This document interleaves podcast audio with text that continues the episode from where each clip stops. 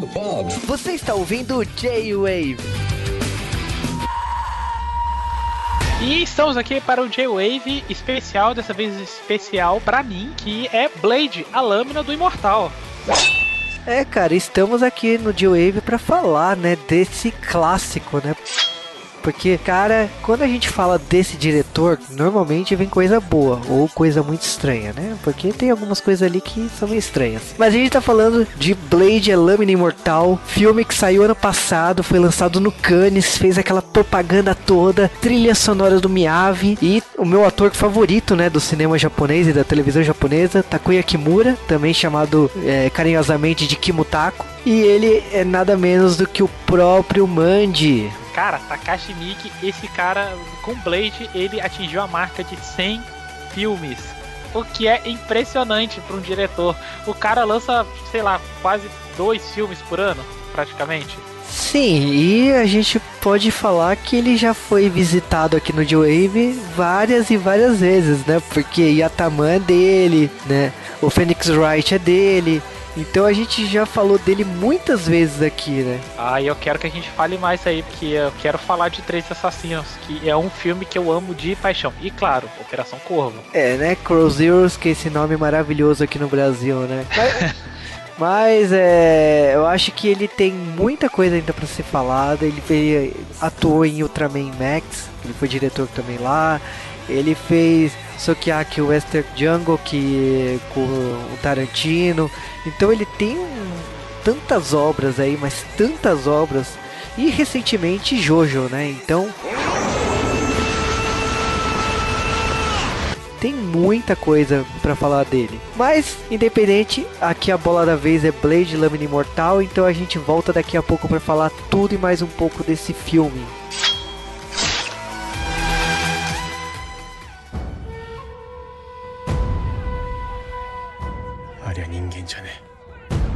え化け物だ。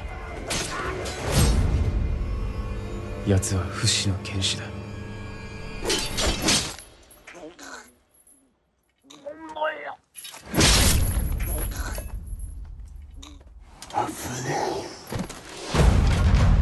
一刀流は父上を殺し。我らの軍門に加わるか滅びるか。父上の敵討ちを手伝ってください名実ともに一刀流は江戸の頂点を極める。敵討ちてんだったらこいつらより強くなったら今日みたいなこと次やったら用心棒降りるからな。誰切ったらいいか俺はどうやって決める？私のことを切ろうとする人。ゲ久様の邪魔になる存在であるあなたを排除しに来ました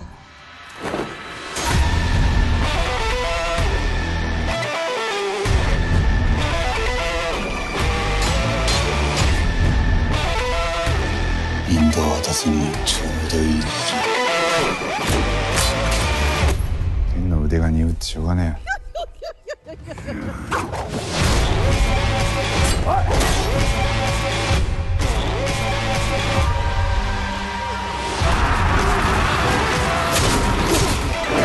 だからしねえよ。おめえに敵討ちさせるまでは。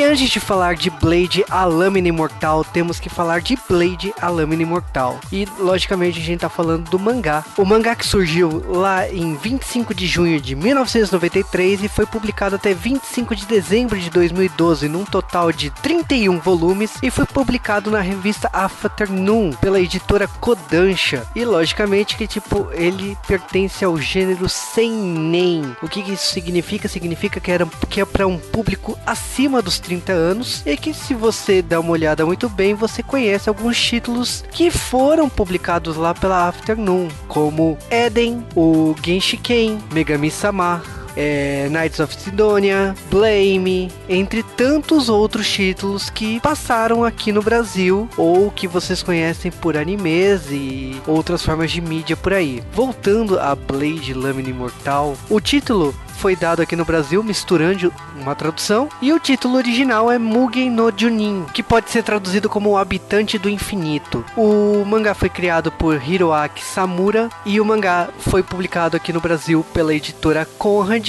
sendo depois republicado pela editora JBC no formato Big. Já em outras mídias, a gente tem um anime lançado em 2008, num total de 13 episódios. Temos uma light novel escrita por Junichi Osako e foi ilustrada, né, foi desenhada pelo Hiroaki Samura, né, que é o criador do mangá. E a gente tem o live action de 2017 com Takuya Kimura e Hana Sugisaki e dirigido pelo Takashi Miike. O tema do filme é Live to Die Another Day do cantor Miyavi, e o filme foi lançado pela Warner Bros. Japan, sendo distribuído por outras empresas no mundo inteiro após o filme ser exibido no Cannes. E um filme com esse prestígio todo vale reparar nomes ocidentais no crédito do filme. Então vale aqui olhar aqui Jeremy Thomas, que, tá, que é o ocidental no nome dos produtores. E é interessante olhar para a lista de filmes que ele, que ele ajudou como produtor, porque, lógico, tem filmes ocidentais, como Pequeno Buda, Tideland, do Terry Gilliam, mas ao mesmo tempo, nós temos filmes japoneses como Gohato, do Nagisa Oshima, de 2000. Temos Harakiri, a Morte de um Samurai, de 2011, do Takashi Miike. Ao mesmo tempo que a gente tem outros filmes aí ocidentais, aliás, uma lista bem maior de filmes ocidentais que ele tem. Ele tem uma queda por filmes japoneses também e por diretores como o próprio o Takashi Miike, Takeshi Kitano ou mesmo o Nagisa Oshima. Então, são os diretores japoneses que ele já trabalhou. Voltando aqui pro elenco, nós temos um elenco estelar japonês. Temos o premiado Takashi Takuya Kimura, que já ganhou o prêmio do cinema japonês como, com o filme A Honra de um Samurai, além de ter Erika Toda, Hayato Ishihara, que falamos dele em Fullmetal Alchemist, Hana Sukisaki, Sota Fukushi, Shinosuke Mitsushima e outros nomes aqui, como Shiaki Kuriyama, que é a eterna Gogo do Kill Bill. Takashi Miike, ele é conhecido por adaptar muitos filmes de, é, baseados em animes e provavelmente vocês já ouviram falar o nome dele diversas vezes aqui no J-Wave, inclusive recentemente, já que ele dirigiu Jojo Bizarre Adventure Diamond Things Unbreakable e entre outros filmes do cinema japonês que ele é conhecido pelo bizarro ou por adaptar é, anime e mangá. Então, a gente já falou dele aqui em Phoenix Wright e tantos outros. De acordo com isso, a gente vai direto pro podcast para falar do filme.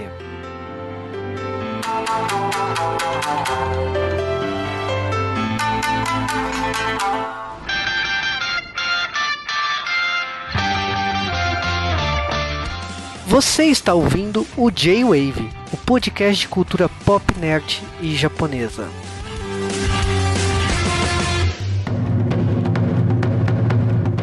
E no dia 29 de abril de 2017 era lançado nos cinemas do Japão Blade Lâmina Imortal. Cara, é muito estranho falar esse título inventado aqui no Brasil, porque o título em japonês de verdade é Mugen no Junin. Ah, o nome americano pegou muito, né? Que é o Blade of the Immortal. Mas como aqui no Brasil eles gostam, sei lá o que, o que deu na cabeça da Conrad quando tr trouxe o título aqui no Brasil, que eles colocaram Blade, a lâmina, imortal, a lâmina do imortal. E ficou essa coisa. Quando foi relançado pela JBC, voltaram a utilizar esse nome. Então ficou, ficou nessa, né? Mas voltando aqui o filme, o filme tem como estrela o Takoya Kimura e a Hana Sukisaki, né?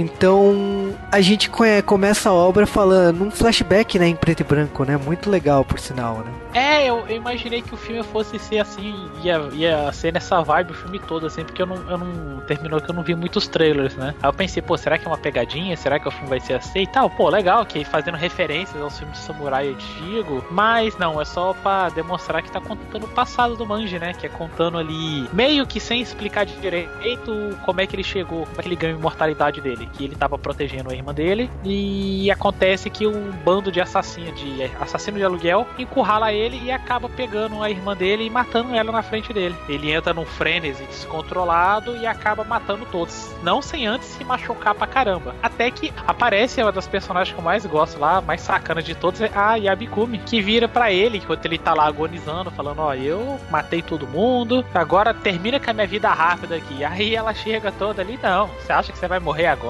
Com que direito você acha que depois de matar essa, essa quantidade de gente aqui você vai morrer? Ah, ah, ah, tá vendo esse verme aqui, ó? Isso aqui, ó, não deixa você morrer. E você vai ficar vivo. E depois e põe nele. Daí passam-se 50 anos e a gente vai pra linha do tempo atual do filme. Exatamente. Então o filme, a grande sacada disso é que o filme fica colorido nesse pulo do tempo. Então a gente vai para os dias atuais, podemos dizer assim, com a personagem Irinha Sano vendo o pai dela ser morto na frente dela e a mãe dela, vamos dizer que é melhor não comentar o que acontece. E aí ela tem que aguentar a dor, né, de estar ouvindo o que estão fazendo lá.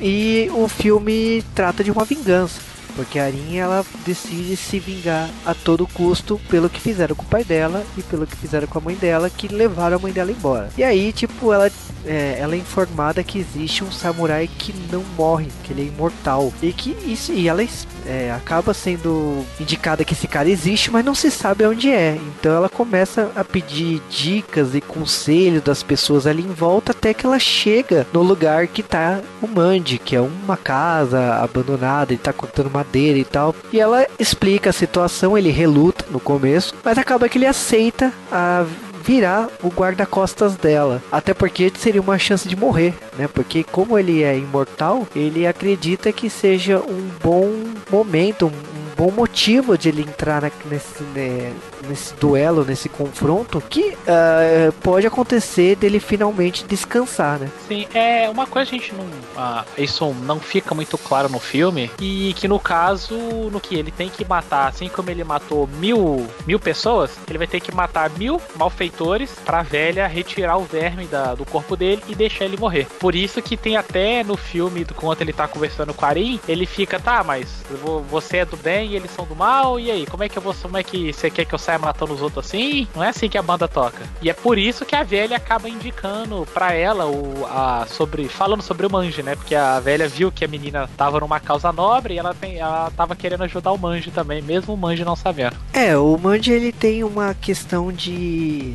Ele já aguentou 50 anos aí, né? Então, tipo, acho que ele, ele não sabia como encerrar seus dias. Eu acho que quando ele vê uma garota que é exatamente igual à irmã dele, ah, você percebe que, tipo assim, de repente é o motivo certo, né? Então ele tá indo atrás dela e, e começa a história de- desses encontros aí, de- dessa vingança, a ponto que, tipo assim, ele tá atuando como guarda-costas. Mas ele não tá atuando co- como guarda-costas só lutando, ele tá, ele tá ensinando ela a lutar também. É, um, é uma, é uma jornada de herói. Então, muito dessa jornada deles irem atrás é uma coisa também de ajudar ela a lutar. E isso envolve muitas técnicas de luta e isso afasta um pouco do, do estilo que ela deveria representar e lutar, né? Que ela, é- ela era de um clã e que tinha um estilo de luta, né? Sim, e o diretor conseguiu fazer é fazer essa representação do Manji e do estilo maluco dele, com todos os seis pares de armas que ele usa. Porque em um mangá é mais simples, né? É mais fácil você tá fazendo, né? Uma, coi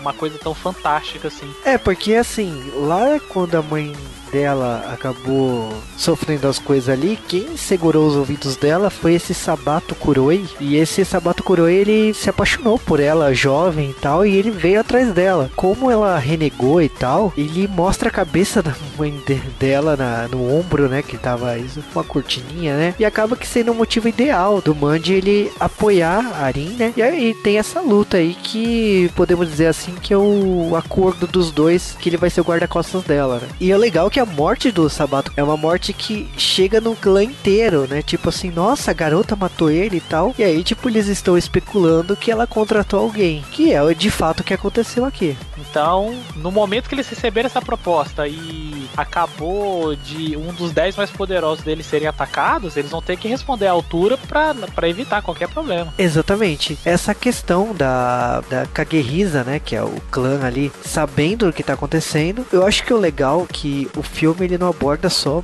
morte, aliás, não, o mangá também não, que eles têm estão mudando as pessoas o tempo todo, mas que eles também estão preocupados com o que tá acontecendo fora. Todo momento olhando é, os passos que essa garota tá tomando e se ela realmente é um perigo real para eles.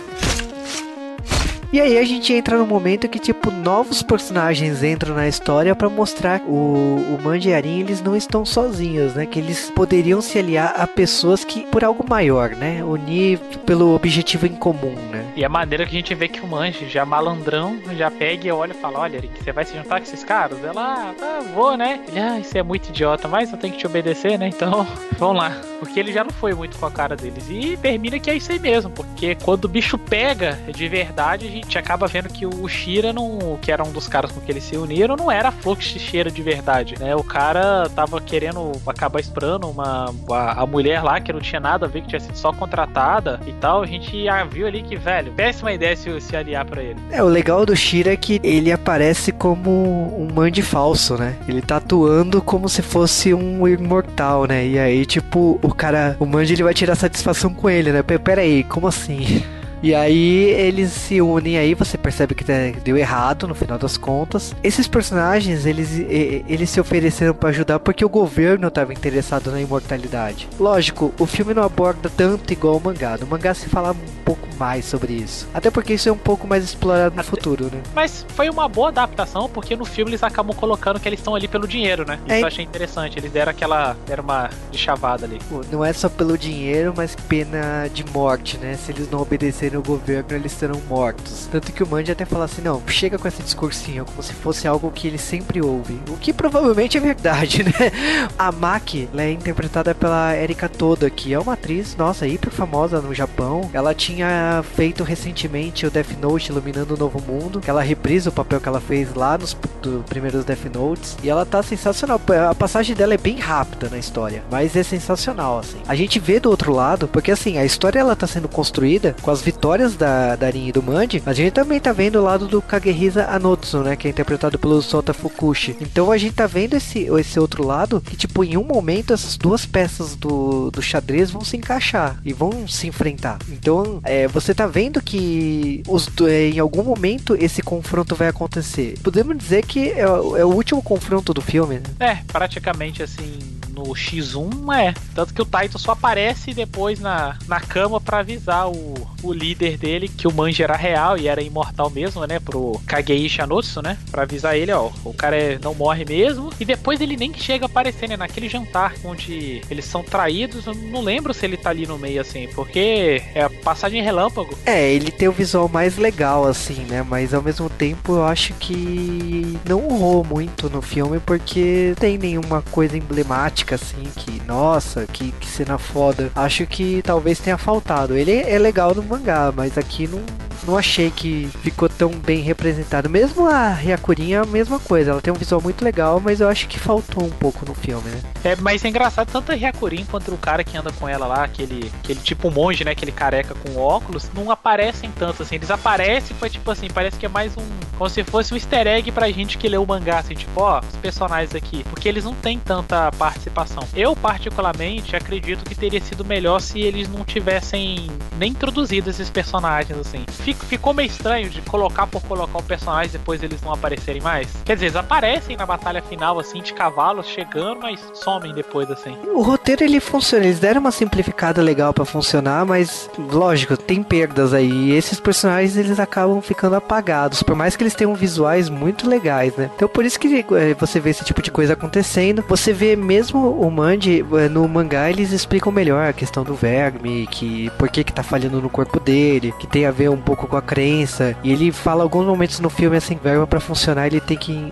encharcar de saque, que é com o saque deixa os vermes loucos e tal para poder é, regenerar rápido. Então, você percebe que assim, é, por algum motivo ele tá chegando no limite, né? Só que assim, o filme tem alguns pontos importantes, né? E por isso que eu acho que esses personagens que nem o Taito e a Hyakurin não, não tem muito brilho. Acho que no momento um dos brilhos mais importantes é quando ele encontra o Eiko Shizuma. Ele é um imortal igual o Manji. E ele explica que ele já tá ali no Japão sendo imortal há 200 anos e sugere uma parceria com o Manji, acaba não acontecendo. E nessa luta, que é uma luta muito foda, que ele usa seis armas e tudo mais, você percebe que tipo assim, o cara também tava doido para morrer. E ele consegue se encontrar a morte dele com, com o Manji, né? Isso eu achei legal, ficou bem parecido com o mangá, que é um, é um ponto fortíssimo do filme, são as armas. Porque ele tem aquela arma que ela tem uns pelos, que é para você colocar veneno ali. E ele conseguiu esse veneno que consegue deixar.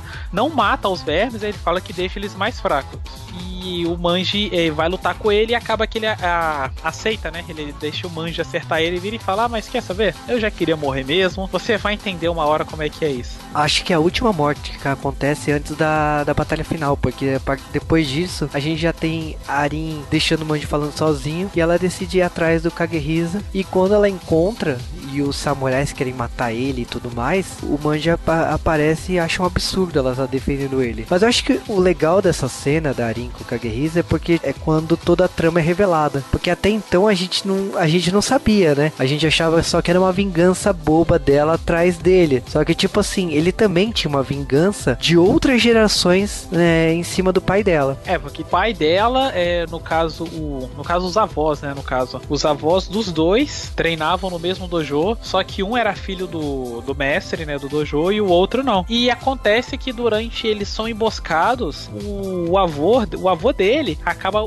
pegando um machado para poder proteger o mestre. Só que com isso o mestre usou como desculpa para não dar o título de sucessor para ele, dar pro filho dele. Com isso o avô dele pega e vai embora revoltado, porque ele fala: "Poxa, eu peguei o machado que não é uma arma oriental, né? No caso ele tava, ele usa essa justificativa não, que isso é uma não é uma arma oriental, o estilo que você lutou não era um estilo de samurai e tal, de espadachim". E com isso ele acaba indo embora porque e ele fica muito revoltado, porque ele fala: "Pô, eu peguei na arma, usei para proteger o meu mestre e eu fui expulso por causa disso". Ou seja, ele nunca quis que eu fosse o sucessor, ele estava sempre planejando botar o filho. E com isso ele ficou cresceu essa raiva que passou pro filho dele e consequentemente chegou ao neto dele que conseguiu concluir, né, matando o pai da Arin. É isso que eu acho maneiro nesse filme, que é aquela coisa de não ser uma coisa preta no branco. Você acha que é preto no branco, mas depois você acaba vendo que tem umas camadas ali, uns tons de cinza. E a Arin proteger ele naquele momento, não é que ela tava protegendo ele em si, ela tava revoltada, era com a situação, porque ainda assim ela segue um pouco do caminho do samurai que falou, não, pera aí, é um cara só, vocês vão botar, sei lá, tinha uns 500 ali, não sei, mil, vai botar mil contra um? E aí? E a, onde é que tá a honra de vocês nisso aí? Vocês estão com tanto medo do cara aí? Tanto que o grande líder supremo lá, que tá comandando tudo, manda eles calarem a boca dela quando o Manji chega. Exatamente, e aí a gente tem essa cena final, né, que eu acho que é uma das cenas mais legais aí, que você percebe as técnicas de samurai, uma coisa que eu aprendi, por exemplo, em Rurouni Kenshin, que um samurai, quando tem um exército muito grande, você ele vai para um caminho estreito para poder matar os caras com maior facilidade. E você percebe que esse tipo de tática acontece aqui no, no Blade, por causa que, tipo assim, o Manji ele entra dentro da casa para poder lutar, Kagehisa ele vai para alguns lugares seja mais fácil para derrotar todo aquele exército. Então cada um dá, dá seu jeito para derrotar todo mundo ali, né? Sim, é, é, nessa parte, são quase 15 minutos só de só de sequência, só essa sequência de ação do Manji lutando contra o, o samurai de um lado e do outro lado o Kagehisa. A gente vai vendo que a câmera vai cortando de um, cortando pro outro. Tem até um momento maneiro que tipo o Manji tá lutando embaixo de uma ponte e quando vê cai alguém, quando mostra o Kagehisa tá em cima lutando também, pra no final culminar com tendo o duelo final dele contra o Manji. E o Manji, para não dar o golpe final, fala assim, não, ele vai passar a arma pra deixar que a Arin termine a vingança dela. Exatamente. Então essa cena, que é uma cena, você vê o plano, né, a câmera andando e mostrando cada personagem lutando e tal, é uma cena muito legal. E a gente tem, acho que no final aí, a questão do Kagehisa com o Manji. Então você tem essa essa questão de luta e de respeito, porque quando o Kagehisa ele é derrotado, ele fala que eu tô te esperando do outro lado. Então, o Mandy ele acaba caindo um pouco depois daí e que o filme vai acabar aí. Mas Quarin segurando ele no, nos braços ali, de, sentado no chão ali pegando ele, quando ele responde você percebe que não, que o Mandy talvez ele possa encontrar o Kagehisa aí do outro lado em algum momento aí, mas não vai ser agora. Ainda tem É, muito... é, é, sim, é legal que ele, ele, ele vira e fala, ó, desculpa, mas enquanto ela estiver viva, eu não, eu não posso ir antes dela. Exatamente, então é, o filme sobe os créditos tocando rock, que é o tema do Miyavi, e o filme acaba com aquela sensação, vai ter continuação sim.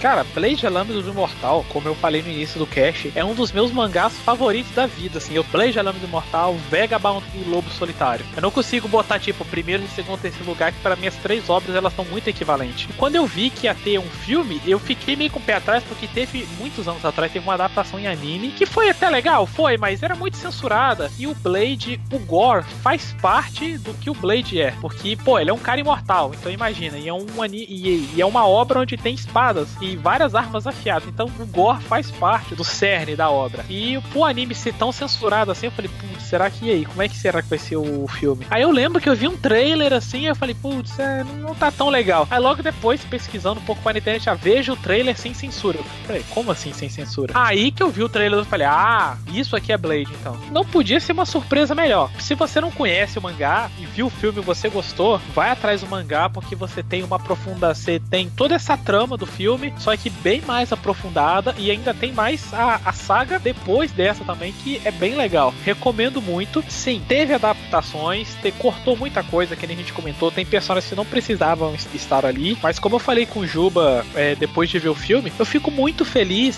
do que uns dois, três anos pra cá, mudou completamente o foco do Japão quando eles estão fazendo o filme live action, e estão fazendo cada vez de qualidade maior, assim. Desde o, pra mim, isso começou com o Samurai X, assim. E de lá pra cá saíram até que sa- saíram um ou outro meio esquisito, assim, tipo Attack on Titan. Mas os outros filmes, até agora os que eu fui vendo, as adaptações estão muito boas. E que continue assim. Olha, falando do filme em si, a gente tem que falar primeiramente que, tipo assim, quando anunciaram o live action, fiquei meio receoso, porque eu conheço o mangá e, tipo, falei assim, pô, tem sangue pra caramba, né? Aí veio o diretor, eu falei assim, ah, é a cara dele. Aí quando anunciaram o ator pri- principal, eu falei, caramba, tipo, Takuya Kimura. Primeiro que eu acho o Takuya, o Takuya Kimura, ele é um pouco velho pro, pro protagonista, mas funcionou, ok. É, tudo bem, ele já fez filme de samurai antes, que ele fez o, o Butino Itibun, ele fez um, um filme pra televisão do Musashi, de, de quatro horas, resumindo todo o livro em quatro horas. Então ele, ele já não é novidade isso pra ele. Mas, porra, é um filme gore, né? Tipo, o mangá é gore. E, tipo, eu já assisti tanto o dorama dele, ele é um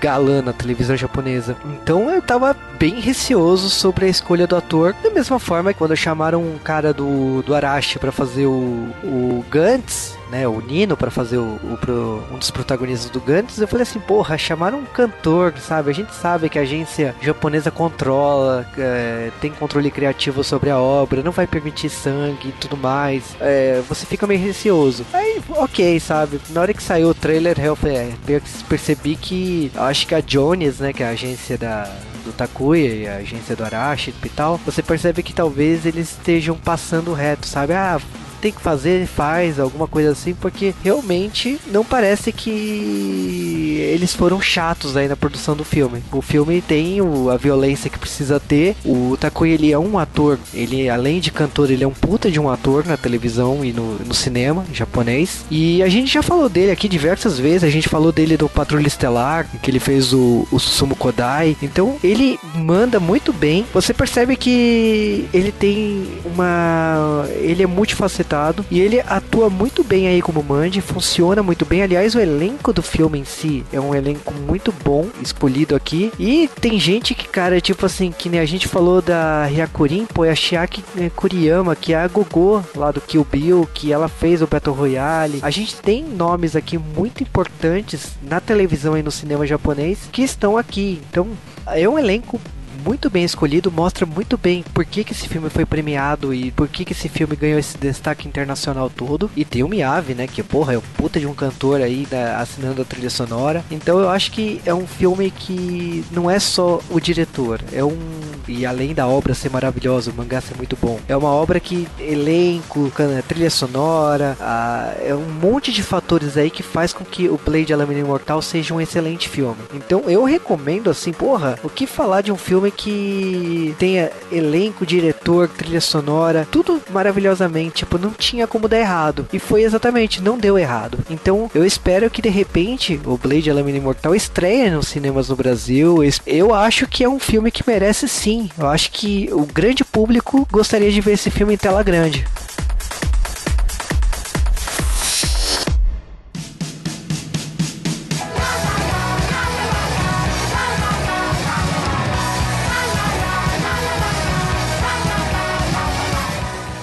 E estamos de volta em mais um Joe Meio, inicialmente sozinho, né? Forever Alone, Mamma mia! mas estamos aqui de novo para gravar J-Wave Mail depois de muito tempo e eu juro que eu nem sei por onde começar. Tudo. Mas vamos começar então pelo começo. E primeiramente agradecemos todo mundo que mandou come- comentários e tweets e mensagens no Instagram e outras formas de mídia aí. E a gente tá tentando juntar tudo aqui para formar uma mensagem. Então, primeiramente começando pela Flávia Lima, que ela perguntou como que a gente grava o podcast, como que é o processo de gravação, se vocês têm um estúdio e tal. Não, a gente não tem um estúdio, a gente grava via computador, cada um no seu, num, num aplicativo para conversação. Aliás, não, não só, depende muito de quem for o convidado. E a gente tenta montar na cada um tra- fazendo a sua gravação e monta na edição e dá aquele resultado que você conhece. Ela perguntou também sobre as continuações de Dragon Ball, Naruto, Guerreiras Mágicas e Cavaleiro Zodíaco. E que se caso a gente não continuasse, a gente mudar o nome dos podcasts para podcast único. Olha, Flávia, a intenção é continuar. Lógico que cada, me- cada um segue sua vida, é difícil reunir todo mundo, mas a ideia é continuar sim. Dragon Ball teve um problema com os convidados, Naruto, eu a gente precisa chamar o Sasuke ver se ele grava, ele continua gravando. Guerreiras Mágicas, a gente precisa tomar vergonha na cara e sentar com o Rony Pedra para gravar a segunda parte. Cavaleiro Zodíaco já é um caso mais complicado porque nosso amigo que gravou aquele podcast ele faleceu, então a gente não sabe como que a gente vai fazer. Mas cada tema aí a gente pensa em continuar assim, então não desiste que a gente vai produzir uma continuação. Guto, Guto. Já a mensagem da Let Kim, que ela perguntou, né, sobre se a gente pretende fazer um podcast de Mulher Maravilha. Olha, na época acabou que o podcast tava mirado em outras coisas e a gente a gente não produziu Mulher Maravilha. Cada um teve sua opinião e acabou que não, não saiu. Então, eu não sei, agora que tá perto de sair a continuação, vai se passar nos anos 80, a gente tá pensando sim em produzir um podcast sobre Mulher Maravilha. Mas ah, não sei quando, se vai ser perto do, do novo filme, não sei. Sei que vai sair, só não posso lhe garantir quando aí. Agora falando de e-mails, a gente tem o King of Analogies, que ele falou, né, dos podcasts de Kimi no Nawa e Guerra Infinita. Ele falou que ficou pasmo, né, com o roteiro, né, de Kimi no Nawa. E adorou o Cal fazendo piadinhas, riu das, é, de algumas piadas como Meteoro da Paixão. E e ele falou que ele torce pro filme chegar em DVD e Blu-ray. Eu sei que o filme chegou por streaming, mas eu não tenho nenhuma informação se o filme será lançado em DVD e Blu-ray. Mas se for, provavelmente o G-Wave divulgará. Então eu te mando alguma atualização, eu te falo depois se o filme será atualizado, será lançado ou não aqui em mídia física. Ele comentou em Guerra Infinita, né, que ele achou um pouco previsível. Star Plus, The World. Ficou com vontade de ver Guardiões Sobre Thor. Ele recomendou o, um livro, né? de- sobre o bairro da Liberdade. Danilo Sérgio, eu vou procurar para poder ler. E eu te dou parabéns pelo seu canal do YouTube, né? O King of Analogies, né? Que você sempre divulga aqui quando você te manda alguma mensagem. Então, parabéns aí pelo trabalho. A gente tem o e-mail da Jennifer Durval, que ela tem 19 anos. E ela comentou que gostou da dublagem das crianças do Al e o Ed, do filme Full Metal Alchemist. Achou que a ca- caracterização dos personagens está ok, mas ela ficou pasma em descobrir que o Yamada não estava usando peruca, na verdade era o cabelo dele tingido de loiro. Né? Sim, é verdade isso aí. E ela falou que ela odiou o live action Death Note. Ela deu um 6,5 pro Fullmetal Alchemist, mas que ela odiou e tal. Então, olha, eu sou da galera que odiou Death Note. O Sasuke, por exemplo, gostou. Bizarramente ele gostou do live action americano do Death Note. Então, cada um tem sua opinião muito diferente. Tanto que eu nem quis entrar no médio de discutir com ele no podcast, porque eu tenho meus motivos de odiar aquela adaptação. E acredito que meus motivos estejam corretos, do mesmo jeito que o Sasuke defende com unhas e dentes os argumentos dele. Então eu falei assim, não, o foco aqui era Fullmetal Alchemist, então eu falei assim, não, não vou entrar em discussão com ele sobre isso. Agora falando do e-mail do Fábio Murakami, 38 anos, Nagano, Japão. E ele falou, olá, J-Wavers, né? Falou que ele tinha feito uma promessa comigo, sim, é verdade de comentar sobre os podcasts e ele falou que ele começou a ouvir podcasts em 2011 e dali para frente ele ouviu muitos podcasts, ele já chegou a ter 203 feeds e ele falou que ele queria comentar algumas coisas sobre o podcast, então ele gostou do áudio, ele gostou da edição. Good, good da... ele sugeriu algumas coisas que eu inclusive eu já estou mudando aqui no G-Wave por causa disso. Ele comentou do formato e su- sugeriu algumas coisas e logicamente entre elas era a leitura de e-mails. Então tá aqui, o G-Wave e-mail está de volta.